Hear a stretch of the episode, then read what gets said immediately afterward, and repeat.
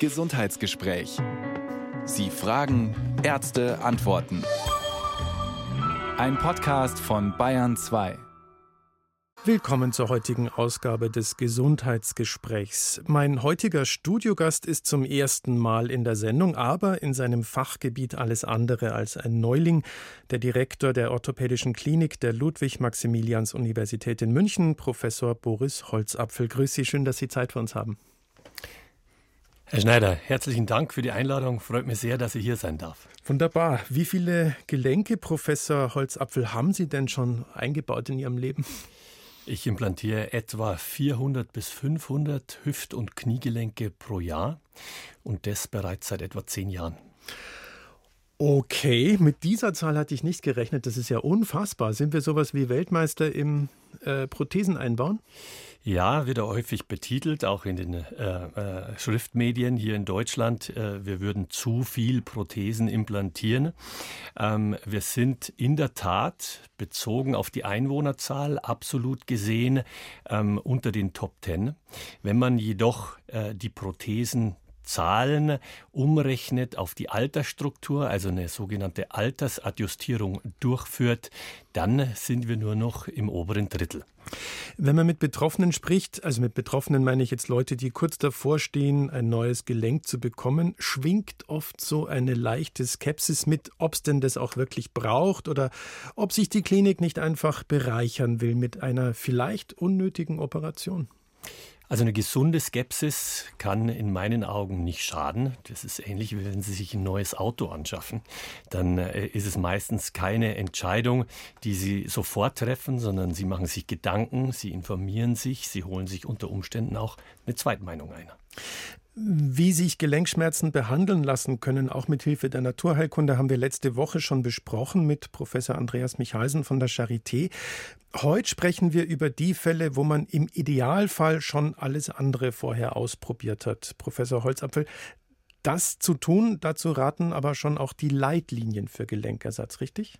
Absolut. Also äh, es wurden von den Fachgesellschaften in Absprache mit äh, Patientenvertretern und den Kassenverbänden sogenannte Leitlinien ähm, äh, ähm, formuliert. Zum Beispiel für die Hüfte existiert diese Leitlinie seit 2021 der Arbeitsgemeinschaft der wissenschaftlich-medizinischen Fachgesellschaften, der sogenannten AWMF. Ähm, die sind auch frei zugänglich übrigens. Und äh, entsprechend dieser Leitlinien sollte vor Implantation einer Hüft- oder Knieendoprothese, also bevor Sie zum Messer greifen, eine konservative Therapie stattfinden. Konservative Therapie heißt nicht nur Spritzen, Infiltrationen, sondern auch eine Bewegungstherapie, eine gezielte Physiotherapie. Und erst wenn äh, zum Beispiel auch die Schmerzmittelgabe nicht mehr zum Ziel führt, dann erst sollen sie zum Messer greifen. Hier kann man nach einer entsprechenden Checkliste vorgehen, die für alle im Internet einsehbar sind. Wann sind die Voraussetzungen für einen Gelenkersatz gegeben? Wann ist der richtige Zeitpunkt? Was sollte ich im Vorfeld beachten? Was passiert nach einer Gelenkoperation? Alles Fragen, die wir heute noch klären möchten. Bei mir im Studio ist Professor Boris Holzapfel. Ein künstliches Gelenk, Professor Holzapfel, ist immer das letzte Mittel der Wahl. Gut wäre es natürlich, man hält die Gelenke so lang wie möglich in Schuss. Wie macht man das am besten? Wichtig ist zunächst der gesunder Lebensstil. Sie sollten äh, sich gut ernähren.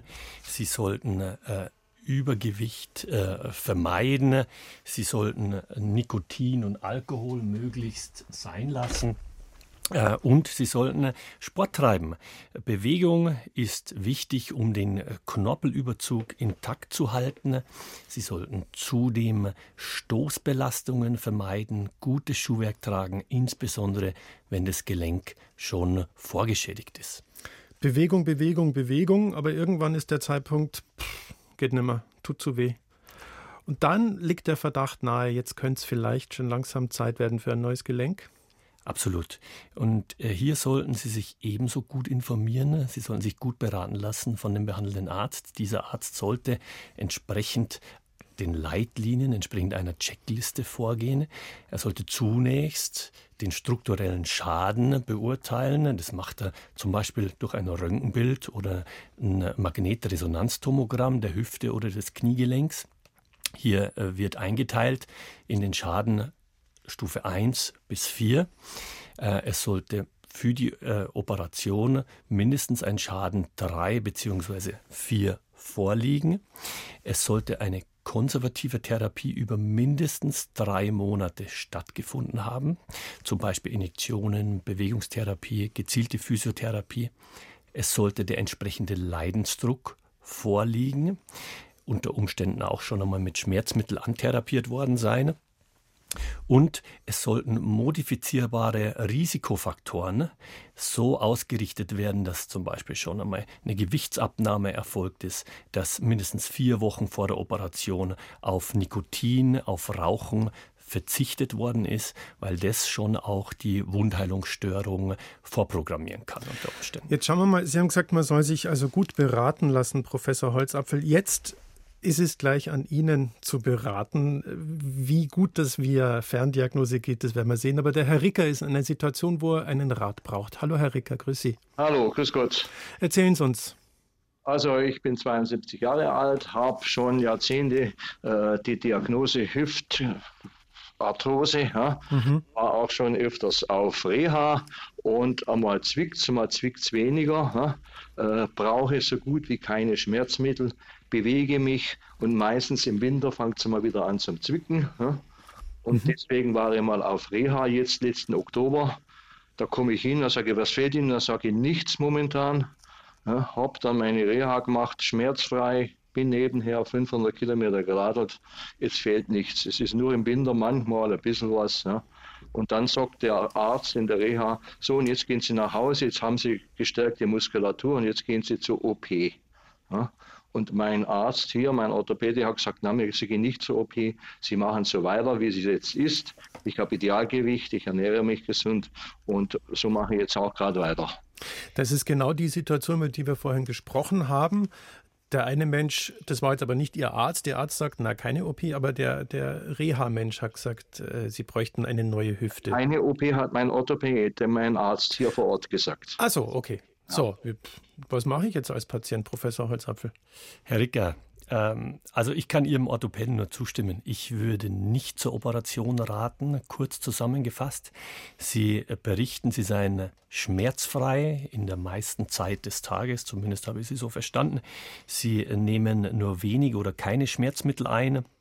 Ihr Leidensdruck ist demnach noch nicht so hoch, dass es zwingend notwendig ist.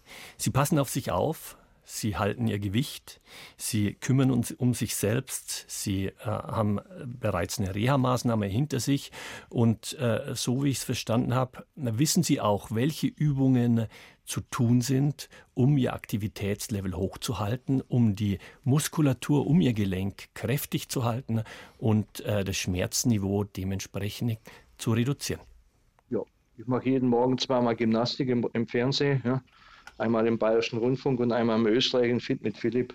Und da, da schaue ich überwiegend auch, dass die ganzen Hüftübungen, die mache ich auf jeden Fall mit, beziehungsweise wenn mir andere Übungen nicht gefällt, dann mache ich zwischendurch meine Hüftübungen. Ja. Und das Problem ist, wenn ich Radl fahre, ich bringe meinen Hax halt nicht fast drüber. Ich brauche immer einen, einen, einen Bordstein oder sonst was, dass ich meinen Hax über mein hohes Radl bringe. Das klingt aber weniger nach einem Problem, als mehr nach einer Aufgabe, die Sie wunderbar bewältigen. Ja, es ist so. Wenn ich, wenn ich mal auf dem Sattel sitze, dann kann ich 100 Kilometer radeln. Das ist kein Problem. Herr Ricker, ich kann nur sagen, herzlichen Glückwunsch, Professor Holzapfel. Was sagen Sie? Ähm, also, so wie es Herr Ricker macht, ist es absolut richtig, sich eine Zweitmeinung einholen. Ich denke, ähm, solche kleineren Behinderungen äh, wie das Fehlen, die fehlende äh, Beugefähigkeit im Hüftgelenk kann man durchaus im Alltag gut ausgleichen durch die Modifikation des Lebensstils. Äh, das Fahrrad dementsprechend anpassen, kein Männerrad wählen, sondern ein sogenanntes Damenrad, wo man eben nicht hoch aufsteigen muss. Und ähm, da braucht es noch kein Hüftgelenk. Und Herr Ricker, mit 72, 100 Kilometer Radeln, das muss Ihnen erstmal jemand nachmachen, würde ich jetzt mal behaupten. Ich freue mich auf die BR Radtour im August. Super. Danke für Ihren Anruf. Alles Gute Ihnen. Also, servus. Wiederhören.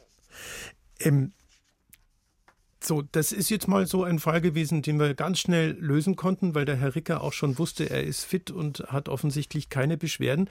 Jetzt wird es noch eine Nummer komplexer, weil die Frau Heidner uns angerufen hat. Hallo, Frau Heidner. Grüß Gott, guten Morgen. Guten Morgen. Ganz genau. Ich habe, ich sag mal kurz meine Geschichte. Mhm. Ich habe als Kind eine Luxation gehabt, wurde dann gegipst. Also das ist schon fast vor 70 Jahren oder sagen wir mal 68, weil bis man das festgestellt hat, dass ich eben nicht gut laufen kann. Ganz kurz erklärt für alle, Professor Holzapfel, eine Luxation ist? Eine Hüftluxation entsteht durch eine sogenannte angeborene Formveränderung, Formstörung, bei der das Hüftdach den Hüftkopf nicht komplett genau. überdacht. Mhm. Und somit kommt es nach entsprechender Belastung zum Höhertreten, zur Luxation, zum Auskugeln des Gelenkes. Mhm. Jawohl, so. und das war, war schon im Babyalter und das wurde dann gegipst und dann in der höheren Jugend, dann habe ich eine Subluxation gehabt. Und zwar ist dann dieser Oberschenkelhalsknochen, der hat sich immer so ausgekugelt, der ist da rausgetreten aus der Hüftschale. Dann daraufhin wurde ich vor 50 Jahren, habe ich eine Hüftumstellung, hatte ich eine Hüftumstellung, genau, aber es war halt vor 50 Jahren. Und dann haben die Achsen nicht gepasst, aber, gepasst, aber mir ging es gut. Ich habe auch drei Kinder zur Welt gebracht, wo keiner was hat. Das finde ich ganz, oder es fand ich ganz gut, finde es immer noch gut, weil es auch immer heißt, es wäre vererblich, diese Sache. Mhm.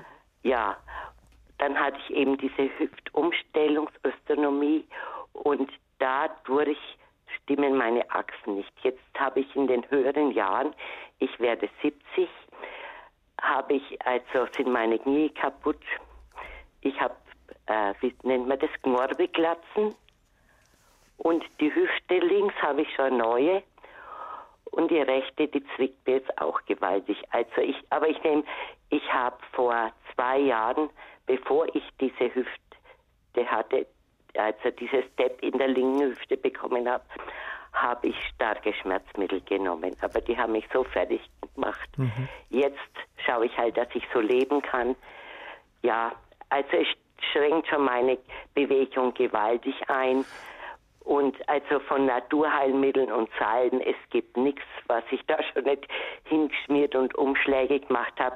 Aber ich muss dazu sagen, meine Knie vor, naja, vor 15 Jahren oder so, da habe ich die oft ganz dick waren die, dass ich sie eben, dass ich Wickel hatte und mhm. so weiter und so fort. Und jetzt, jetzt sind sie nicht mehr geschwollen. Also ich merke zwar, wenn ich sie beug, dass dann eine Beule kommt und dass da Flüssigkeit drin ist, aber ich habe in der, auch in der neuen Hüfte, in dem linken Bein, habe ich keine Kraft und ich schaffe das auch nicht. Also ich gehe auch zweimal in der Woche gehe ich zu so äh, KG am Gerät, um einen Muskelaufbau zu machen.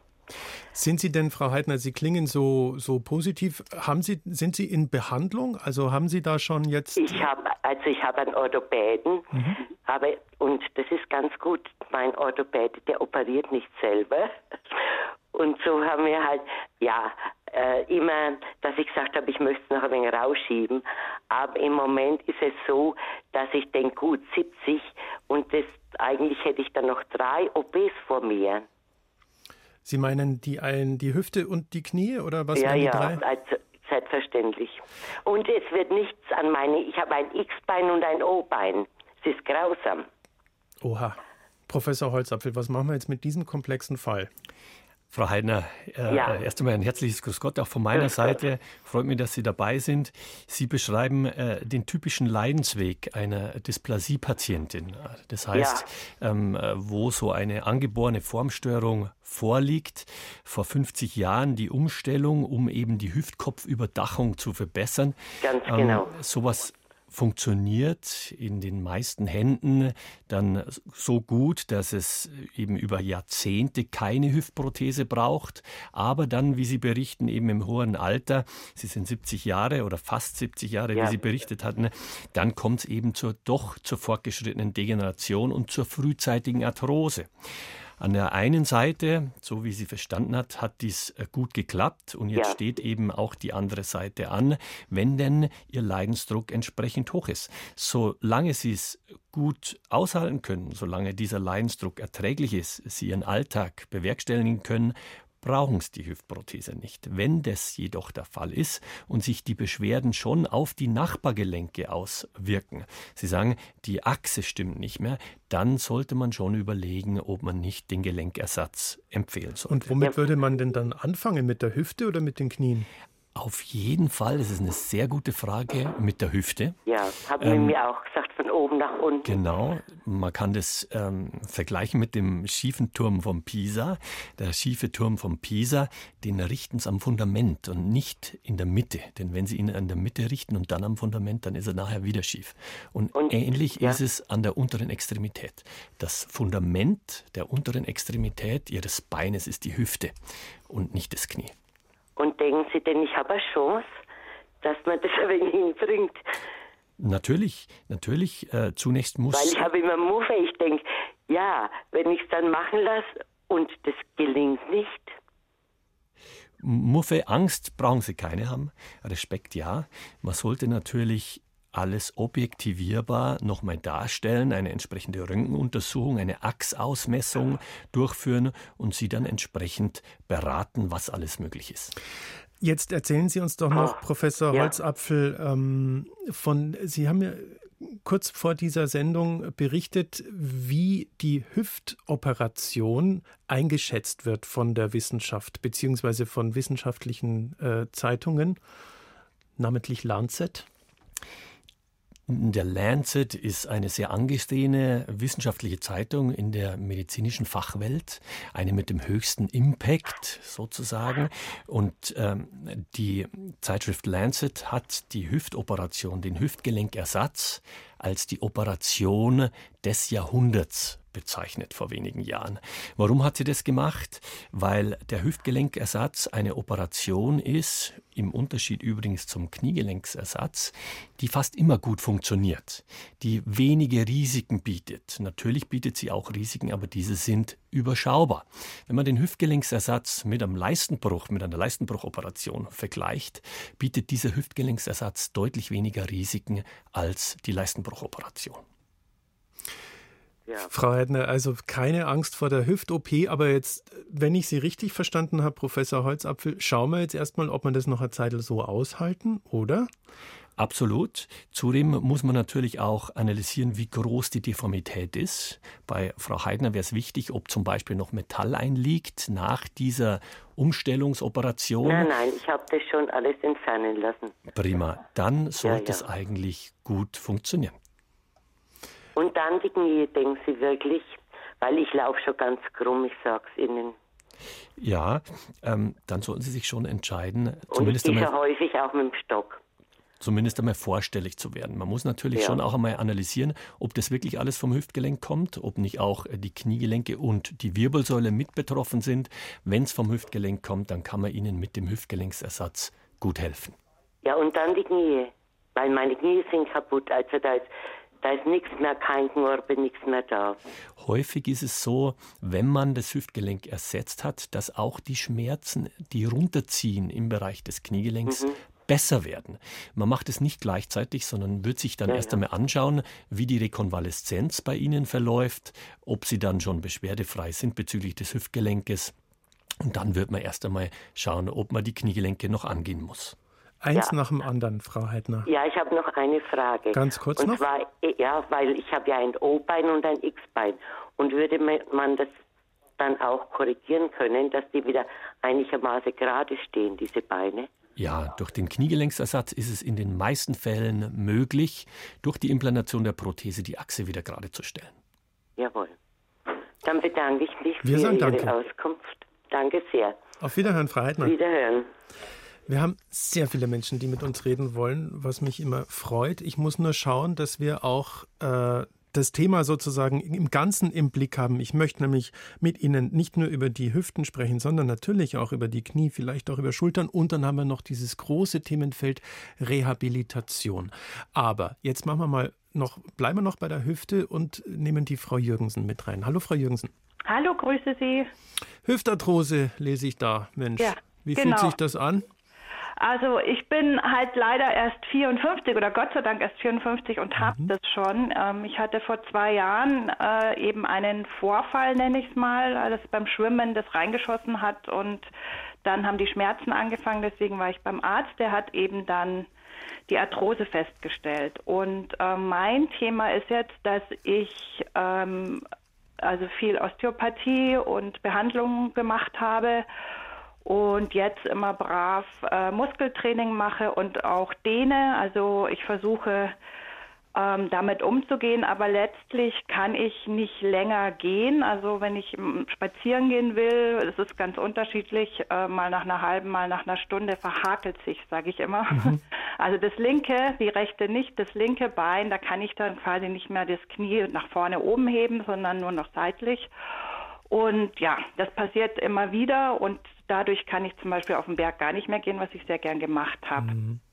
Daher ist eben meine große Frage, ich bin eben erst 54, höre eben genau das, dass Hüft-OPs eigentlich unkompliziert sind und danach viele Sportler wieder alles machen können. Mhm. Deswegen die Frage, ja, also es ist definitiv, also es soll zweites Stadium sein und äh, der Knochen ist wohl noch nicht ähm, betroffen, es ist nur der Knorpel, der schon ziemlich schwindet. Also es ist eigentlich, ist mir schon klar, kein, äh, kein Grund, eine neue Hüfte sich einbauen zu lassen. Aber wie gesagt, ähm, theoretisch oder die Hoffnung wäre danach wieder alles machen zu können. Ja, und mitschwingt natürlich auch die Frage, wie lange halten denn diese Prothesen? Also mhm. vielen Dank für diese Frage, Frau Jürgensen. Professor Holzapfel. Frau Jürgensen, vielen Dank für Ihren Anruf. Klassischer Fall, Stadium 2 der Arthrose laut Leitlinien und entsprechend Ihren Berichten äh, ist der Leidensdruck noch nicht so hoch, würde man noch nicht zur Prothese raten. Ähm, was ist denn alternativ anzubieten? Das eine ist natürlich die Bewegungstherapie, Physiotherapie, Injektionen. Es gibt aber auch gelenkerhaltende Eingriffe. Sie sagten, es schnackelt so manchmal, Sie können das Bein nicht heben. Ähm, hier kann man schon auch noch mal überlegen, ob man ihnen zum Beispiel auch eine Arthroskopie abhängig von dem Befund, also eine Schlüssellochchirurgie anbietet. Das heißt, ins Gelenk reinschaut, äh, analysiert, ob die Gelenklippe eingeschlagen ist, ob die Gelenklippe vielleicht kaputt ist. Es ist ähnlich wie beim Meniskus am Kniegelenk und äh, die Schmerzen lindern kann durch einen kleineren Eingriff. In vielen Darf Fällen. Mhm. Ja? Darf ich kurz unterbrechen, weil ich war tatsächlich dieses Jahr dann eben bei einem Chirurgen äh, und der hat sich die Kernspins angeschaut und mhm. auch noch ein Röntgenbild gemacht und er hat gesagt, also minimalinvasiv kann man da nichts machen. Also das wäre ja das, was Sie vorschlagen, oder? Dass wir da was machen. Und da hat er gemeint, also wenn, dann Hüfte austauschen, aber das wäre doch etwas früh bei Ihnen, sagt, hat er auch gemeint. Aber er hat sich's angeschaut und gesagt eben, also da, ja, geht eigentlich nichts minimal. Schade. ja, genau. Hängt natürlich, hängt natürlich vom Befund ab. Ja, man ja. müsste die Bilder sehen und die Bilder genau. genau. betrachten. Es hängt auch häufig von der Qualität des Bildmaterials ab. Heutzutage gibt es sehr schöne neuere Untersuchungen, bei denen man äh, die Patientinnen ins ähm, Kernspin schickt, in das Gelenk ein Kontrastmittel initiiert, das Hüftgelenk aus der Pfanne zieht und dann mit einer hohen Auflösung nochmal den Gelenkschaden betrachtet. Das ist eine Untersuchung, die heutzutage noch nicht so flächendeckend äh, Anwendung findet, mit der man aber äh, sehr genau feststellen kann, lohnt es sich noch einen gelenkerhaltenen äh, Eingriff durchzuführen oder eben nicht. Mhm.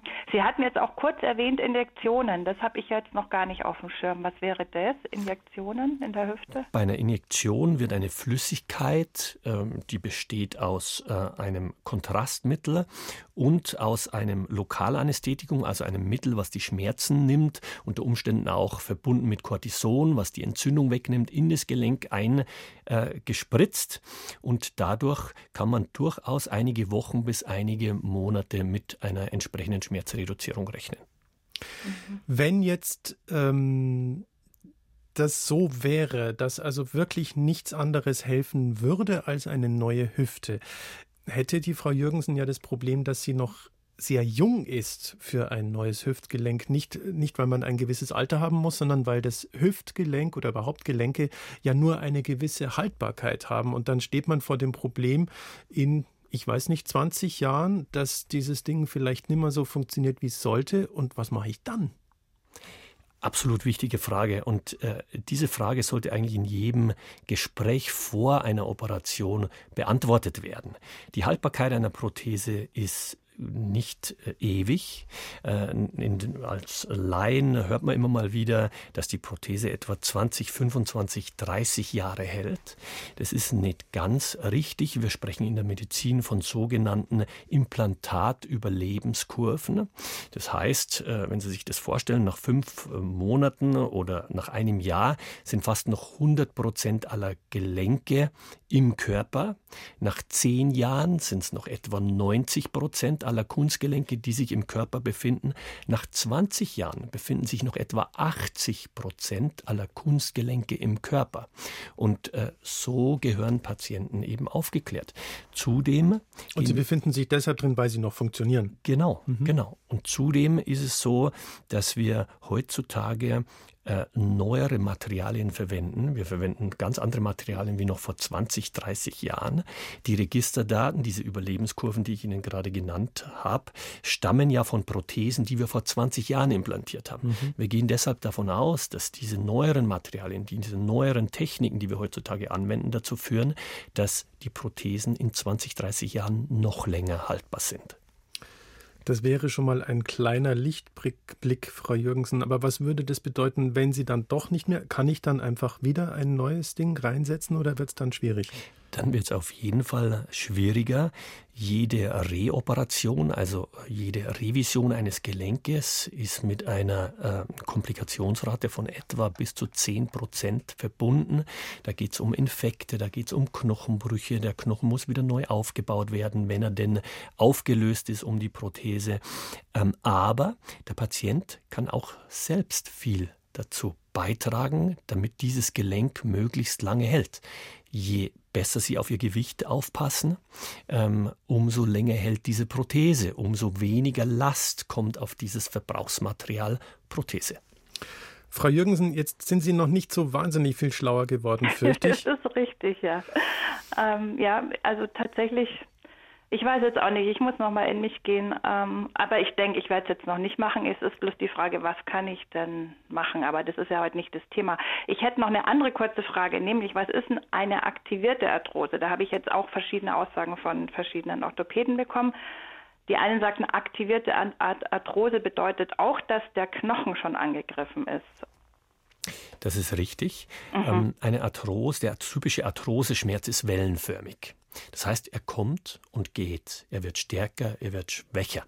Ähm, wenn der Schmerz da ist und akut ist, sich nicht bewegen können, dann spricht man von einer aktivierten Arthrose, dem klinischen Bild einer aktivierten Arthrose. Man kann jedoch auch, heutzutage bietet das Kernspinn die Möglichkeit, nicht nur äh, den Knochen per se sich anzuschauen, sondern auch das Innere des Knochens. Ist dort denn Flüssigkeit vorhanden? Und wenn viel Flüssigkeit im Knochen vorhanden ist, dann spricht man von einem sogenannten Ödem und auch von einer aktivierten Arthrose im Kernspinn. Und Sie haben die, Frau Jürgensen? Ja, das äh, weiß ich jetzt eben auch nicht genau, weil pff, ähm, kann ich jetzt nicht sagen. Also ich finde die Aussagen immer ganz schwierig von Orthopäden, ganz ehrlich, weil also letztlich mein Knochen ist noch nicht betroffen und Sie meinten ja am Anfang, das ist richtig. Bei einer aktivierten Arthrose redet man davon, wenn der Knochen schon angegriffen ist, der ist es nicht. Also hatte ich doch eigentlich keine aktivierte Arthrose, auch wenn ich Schmerzwellen habe, wenn es mal da ist und mal nicht. Also ich kann das noch nicht ganz begreifen, was da also, gemeint ist. Vielleicht darf ich da nochmal zur Erklärung beitragen.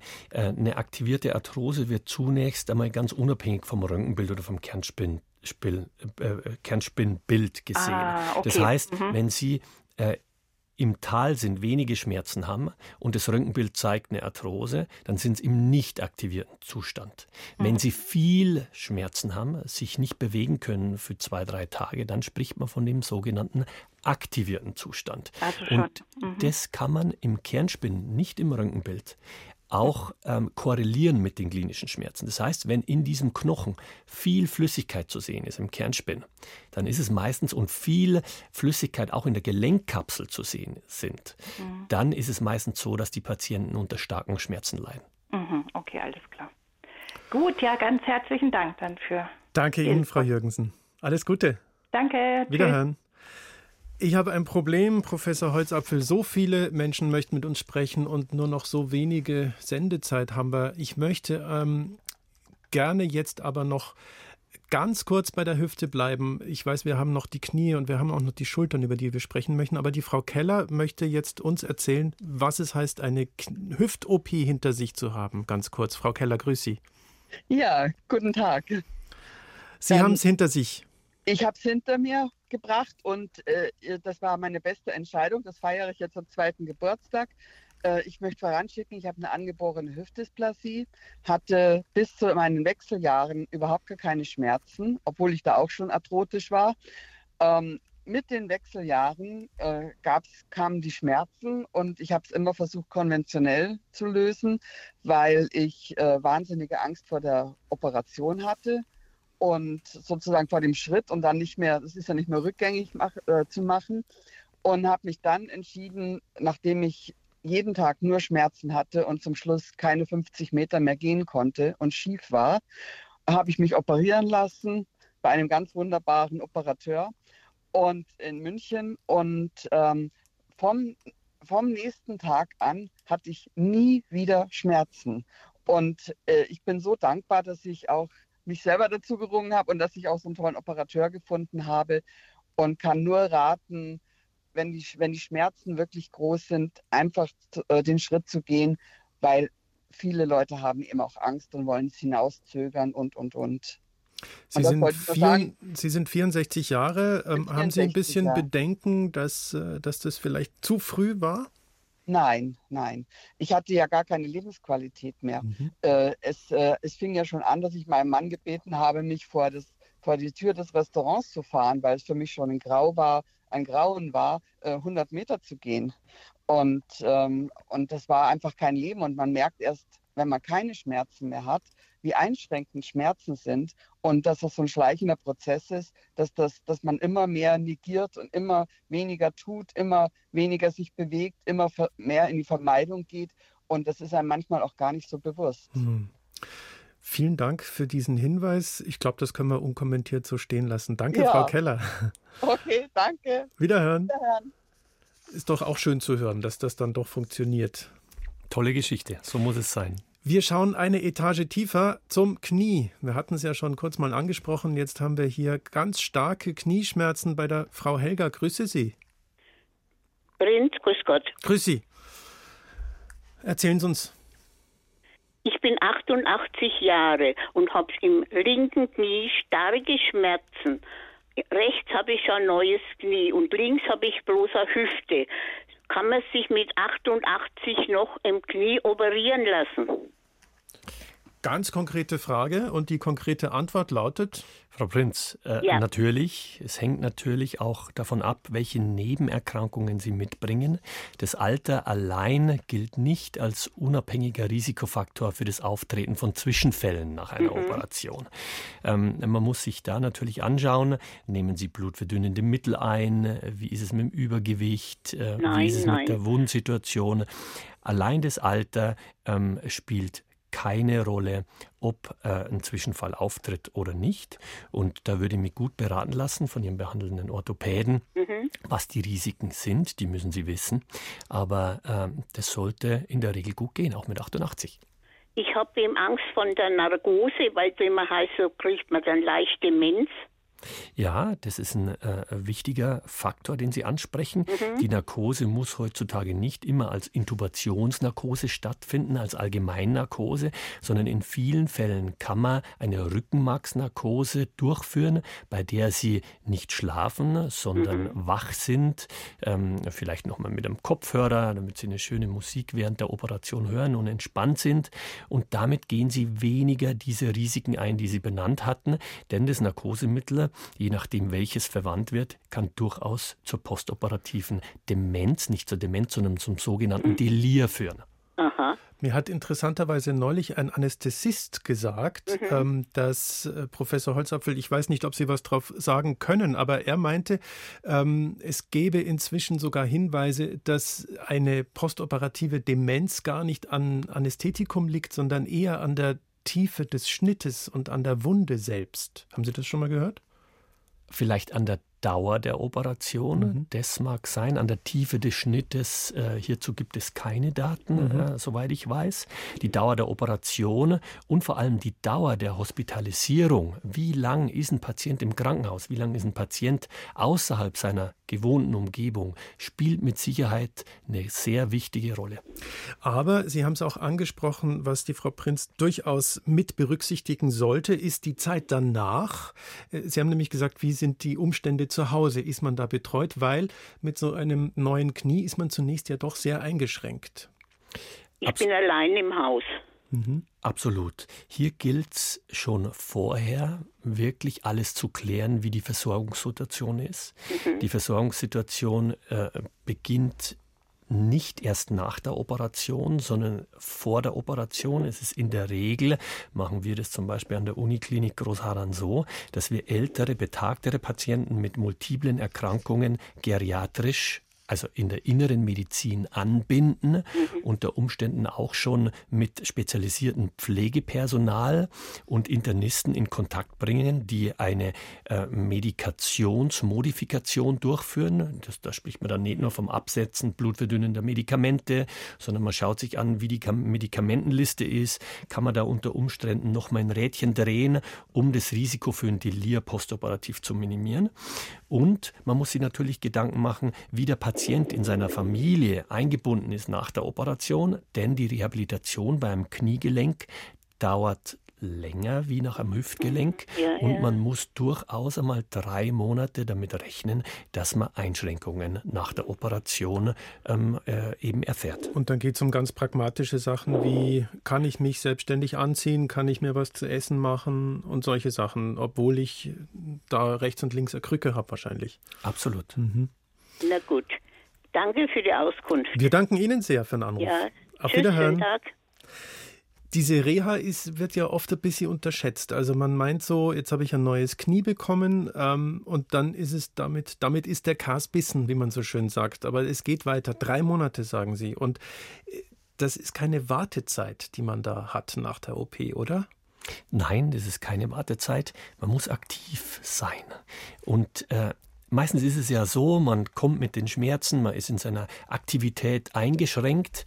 Dennoch sollte man versuchen, unter entsprechender Anleitung durch den behandelnden Orthopäden, durch den behandelnden Physiotherapeuten, äh, diese Zeit vor der Operation schon mit Muskelaufbau zu nutzen. Mhm. Man nennt es heutzutage Prehabilitation. Sofern das von den Schmerzen her machbar ist. Exakt sofern es mit den Schmerzen äh, vereinbar ist. Aber hier kann man schon auch gezielt mit Schmerzmedikation gegensteuern, sodass ein gewisser Muskelaufbau möglich ist. Ähm, das wird natürlich postoperativ weitergeführt im Rahmen eines sogenannten Fast Track Programmes.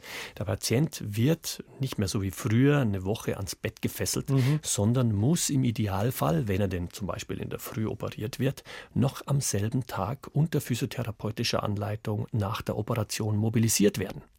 Ähm, man soll, wenn möglich, auf Drainagen verzichten. Man soll den Patienten vertikalisieren, nicht mhm. horizontalisieren. Mhm. Je besser der Patient postoperativ und je schneller der Patient postoperativ mobilisiert wird, umso weniger äh, Risiken geht er ein, wie zum Beispiel die Entstehung einer Thrombose, die Entstehung einer äh, ähm, äh, Lungenembolie oder einer Lungenentzündung. Und wenn der Patient nach der dreimonatigen Reha zu Hause sitzt im Sessel und darauf wartet, dass das Knie besser wird, muss man lang warten, oder? Da muss man lang warten. Vor allem dauert die Reha nicht drei Monate. Das ist wichtig. Drei Wochen, Entschuldigung. Drei, drei, drei Wochen in etwa oder zwei Wochen.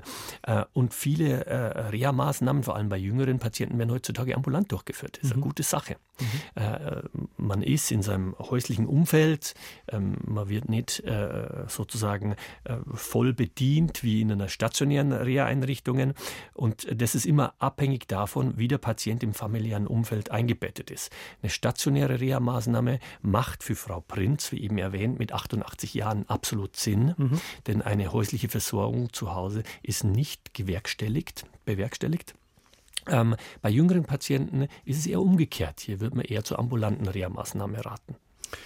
Seit fünf Jahren Knieschmerzen. Er ist auf die Knie gestürzt, hatte eine Mikrofraktur, dann wurde es wieder besser und dann lese ich das Stichwort Plika-Syndrom. Herr Rupert Sutter, grüße Sie. Ja, guten Tag. Was ist denn da passiert? Also, ich habe seit fünf Jahren Knieschmerzen. Die ersten sagen wir mal, drei Jahre äh, mit Physiotherapie immer versucht, da was zu machen. MRT wurde eigentlich nicht wirklich eine Ursache festgestellt. Auf der einen Seite wurde zwar, da wurde ein ähm, Meniskus, ein kleiner Meniskuseinriss festgestellt. Auf der anderen Seite im rechten Knie äh, konnte man keine direkte Ursache erkennen. Äh, der Arzt, ein Orthopäde, hat dann äh, mir Physiotherapie verschrieben, was aber nicht wirklich eine Besserung gebracht hat. Äh, dann trotzdem versucht, weiter zu trainieren, so mit Schwimmen und so weiter auch versucht, aber das ist nicht wirklich viel besser geworden. Und dann bin ich nach drei Jahren, weil das Knie halt immer irgendwie nicht richtig funktioniert hat, äh, mal auf einer Eisplatte ausgerutscht und drauf beim Auto aussteigen ausgerutscht und dann draufgeflogen. Und dann äh, gab es wohl diese kleinen Mikro Mikrofrakturen da drin, die konnte man im MRT feststellen. Dann hat der Orthopäde, der mich da behandelt hat, es soll man fünf Wochen mit äh, Gehhilfen und das Bein und das Knie nur mit 20 Prozent oder so gewaschen. Habe ich gemacht. Es ist dann auch äh, wieder besser geworden. Ich konnte dann danach auch wieder einigermaßen gehen. Mit Physiotherapie und mit Übungen und so ging das dann ja schon weiter. Aber ich hatte immer nur beim Abwinkeln und äh, beim Gehen immer ein Problem ist, ging nicht richtig und dann hat der Orthopäde auf die Kniescheibe gedrückt. Oh, dann hat er gesagt, da ist ein Knieschmerz. Also dann haben wir da richtig den Knieschmerz, Kniescheibenschmerz festgestellt. MRT hat dann gesagt, ja okay, die Plika ist irgendwie stark verdickt oder sowas, eben so ein Plika-Syndrom und der Orthopäde hat dann gemeint, das müssen wir jetzt, weil ich eben das Knie auch nicht richtig durchdrücke beim Gehen und so weiter, das ist nicht gut. Jetzt müssen wir diese, den, den kleinen Eingriff machen, eine Plika-Sektion. Das wurde dann gemacht äh, und äh, danach äh, hatte ich das Gefühl, jetzt geht es ein bisschen besser, habe auch mit äh, Training so versucht weiterzumachen. Äh, ging aber dann irgendwann mal so, dass ich äh, vermutlich zu viel trainiert habe, versucht habe, das Bein mal wieder zu strecken und so und dann hat es eigentlich eher mehr geschmerzt und am nächsten Morgen konnte ich dann gar nicht mal, gar nicht mal auftreten. Und wie ist der Zustand wieder, jetzt bei Ihnen? Und jetzt ist der Zustand so, jetzt kann ich wieder einigermaßen auftreten, aber äh, ist, mit dem Durchdrücken ist immer noch ein Problem und die Schmerzen sind immer noch da. Also ich weiß mir eigentlich keinen Rat mehr. Was wir jetzt noch gemacht haben, ist jetzt mittlerweile schon die zweite Hyaluronspritzentherapie. Äh, bringt aber auch keine wirkliche Besserung. Für, als Klärung für alle, Professor Holzapfel, Plika, Plika-Syndrom? Die Plika ist eine Schleimhautfalte im Gelenk, die natürlich vorhanden ist. Diese Schleimhautfalte kann im Rahmen des Plika-Syndroms, wenn sie verdickt ist, jedoch auch zu Beschwerden führen. Und was machen wir jetzt? Es ist ja ein, äh, auch ein klassischer Fall, den Herrn Sutter beschreibt. Mehrere Ärzte, mehrere Untersuchungsmethoden schon hinter sich, ähm, mehrere Meinungen auch gehört. Mhm. Ich denke, ähm, ähm, ihre Anamnese, ihre Krankengeschichte gehört sauber aufgearbeitet, ähm, objektivierbar gemacht.